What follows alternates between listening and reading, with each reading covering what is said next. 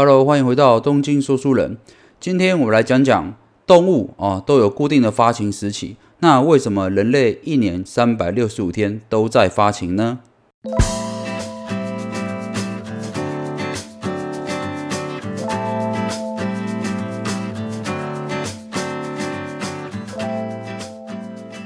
呃，关于这个奇怪的主题啊，是我在看一本书，叫做《怪奇人体研究所》的这本书哦。那这本书里面呢，通呃解释了蛮多人体和人类学的故事哦。人类发情期三百六十五天这个主题就蛮吸引我的，所以我特别啊了解一下，想分享给大家哦。那要讲到发情期，我们首先来聊聊动物好了。首先呢，一般人家讲说啊，春天到了，就是动物哦昆虫的发情交配的时间哦。呃，这样讲算对啊，其实也不算不太对。为什么？因为只是说，指大部分的动物都会在春天发情，但并不是每种动物都会在春天叫春哦。呃，举个例子好了，像如果是野猫的话哦，它跟什么时候发情没有关系，它是一般的野猫需要十二个日照呃小时之后，它就会出现这个发情的状态哦。所以它们引起它们发情，最主要是日照的时间。那所以说，你可以理解，就是说，为什么野猫哦，通常很少在冬天怀孕哦，啊，因为冬天日照比较短嘛，那自然就形成说，哎，猫咪大部分都在春天、夏天这个时候哦，怀孕生小猫时间比较多一点哦。那当然不是每一种动物都是靠日光的啦，啊，例如说有些呃动物它怀孕期如果比较长的，这种动物的话，通常就会选择在秋冬这个时候发情，因为它秋冬发情怀孕之后，它的 baby 出生的时候大概就是在春夏的时候嘛。那这种动物大部分都是比较属于呃，像草食类动物比较多啦，啊，例如说斑马啦、羚羊啦、绵羊啊这种哦，这种比较温驯的哦，也是胎生动物的，就会选择在这种哦秋冬的时期啊来怀孕哦，确保它们这个后代延续的能力比较强哦。那么讲完动物，我们讲讲人好了。那人究竟存不存在这个发情期啊，或者是这种生育的高峰期呢？呃，经过哦，我这边查了资料统计之后，发现还真的有哦，就是说，在这个一百三十个国家的大量资料分析，他们得到了一个啊很重要的结论哦。什么结论呢？就是说，人呐，在什么时候是生育的高峰期呢？就是在遇到节日、假日、节庆的时候啊，人的性欲就会达到巅峰的时候哦。呃，为什么会这样子？应该大部分人都知道嘛，就是哎，平常。工作上班压力又大，对不对？好不容易有休个年假哈，哦，终于有时间哦，夫妻俩可以好好来办个正事了。这也是为什么，人通常会在这种节庆假日的时候，性欲会达到最高峰哦。所以说，从这边就可以知道说，呃，不同的国家，它这个生育的高峰的时间就不太一样了。因为它跟它的节庆假日有关系嘛，所以以呃亚洲东方的话，就是像中国的话，就是统计过后发现，就是他们春节长假那段时间哦，怀孕的人数就特别多啊。毕竟啊春节连假至少放一两个礼拜嘛，哈，这个时候呃时间多啊。然后再是像美国的话啊，就是圣诞节的长假啦，也是它也圣诞节算是美国人的过年嘛，这个时候他们也是哦怀孕人数最多的时候。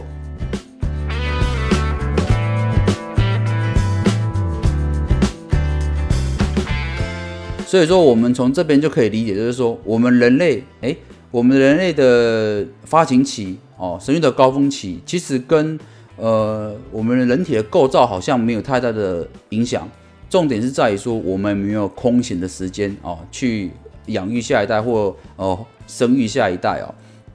那么讲到动物的发情期啊，就是像这种每种动物都有它固定的每年固定的发情时间嘛。那这样子，为什么动物会有这样的的演化呢？其实这样子其实是一种有一种优势哦。什么优势呢？也就是，呃，假设好了，像刚才举例，就是斑马、羚羊这种，它们在秋冬的时候会发情。好，那它这个时候雌性一发情的时候，雄性也跟着发情，所以等于是雌性发情时候它排卵，雄性在那个时候也忙着交配，所以它们不用在呃，譬如说夏天啊、春天啊、冬天其他时间去呃烦恼。繁衍下一代的事情，他们只要在发情期的时候哦，认真的哦行房哦，认真的找伴侣就好了。其他时间他们是 free 的，他们等于是呃只在很短暂的时间做交配，但是他们大部分时间都可以去做其他的事情。那么相较于我们人类哦，刚才讲过主题嘛，好像三百六十五天哦都在发情啊？为什么？因为我们人类就是除了女性的那个月事来的时候哦，好朋友来的时候，其他时间都是可以交配哦，可以繁衍下一代的嘛。那么为什么我们人类就跟其他动物不一样哦？我们人类就是随时都可以发情，随时都可以交配。那为什么其他动物都会是一种在固定时间发情呢？其实这个也跟我们人类的演化史啊有点相关哦。经过呃生物学家研究，就是说四千多种的呃哺乳动物和两百多种的灵长类哦，因为这个跟我们人类比较相关嘛。他们研究这个区块之后，发现了一件事情哦。离我们最近的哺乳类动物来讲，好了，一般都是说在发情期的时候，然后雄性就交配之后，它其实它就是严格讲，它就是提供精子而已。然后呃母性哦怀了孩子之后，它就是一个人去带幼崽哦，怀孕之后带幼崽到出生之后，都是由母性来照顾。而且一只雄性跟雌性交配完之后，它通常还会在怀发情这段期间，再找尽量找其他的呃雌性多交配，以确保它的基因哦哦能够延续到更广泛的位置哦。那再来，我们的近亲大猩猩或黑猩猩，它们还有这种武力抢夺配偶的方式哦，也就是我们在动物园常看，就是呃一只领袖的猩猩或领袖的猴王哦，它就可以拥有好多个老婆，好多的母猴哦，都给它交配，就延续它的强力的这种呃强力的基因，延续它的后代这样子，所以会变成说。在这一种哦发情期固定的时间之下哦，会变成说越强壮的雄性，它能够哦吸引到更多的雌性，而且可以垄断这个交配的地位哦。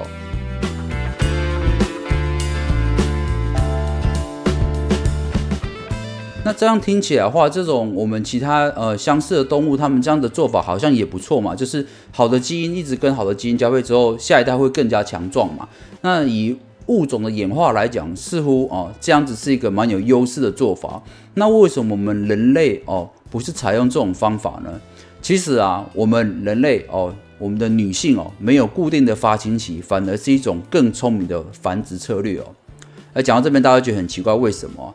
这个牵涉到生物学的一个名词，叫做父亲方带头肢哦。怎么讲呢？就是说，如果哦人类的女性。哦，都没有固定的发情期，它随时每个月都可以呃怀孕哦，得到下一代的话，那就变成说，当一个雄的男性哦跟女性交配之后，他不能确保说，哎，我的到底受孕有没有成功，因为没有所谓的发情期嘛，所以说他随时都可以交配。那么这个父亲方带头之到底有什么优势呢？其实这优势有蛮多种的，这边举几个例子哦，例如说哦，我们人类的祖先的女性哦，如果说没有所谓的发情期的话。他就不能确定哦，他的呃这个老婆哦，他的跟他交配的对象、新房的对象，他到底有没有怀孕呢？因为没有很明显的发情嘛，所以他不能确定的时候，他就变成他只能待在旁边。为什么？因为他怕其他的呃男性也来抢他的配偶嘛，所以说他就不能确保他的下一代是不是他的孩子哦，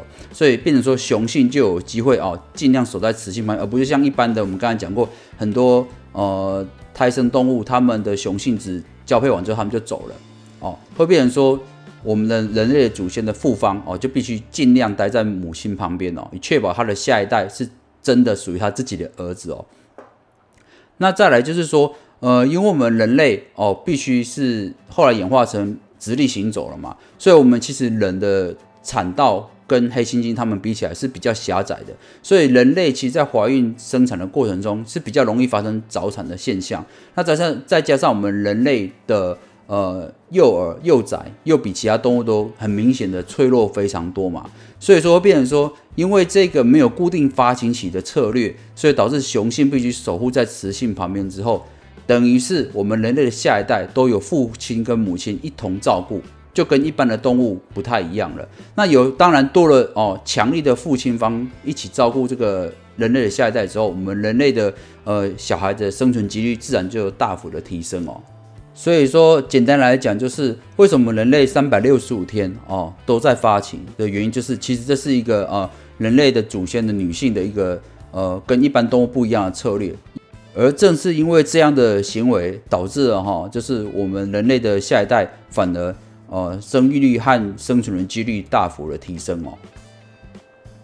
好了，以上就是本期的东京说书人，咱们下回见喽，拜拜。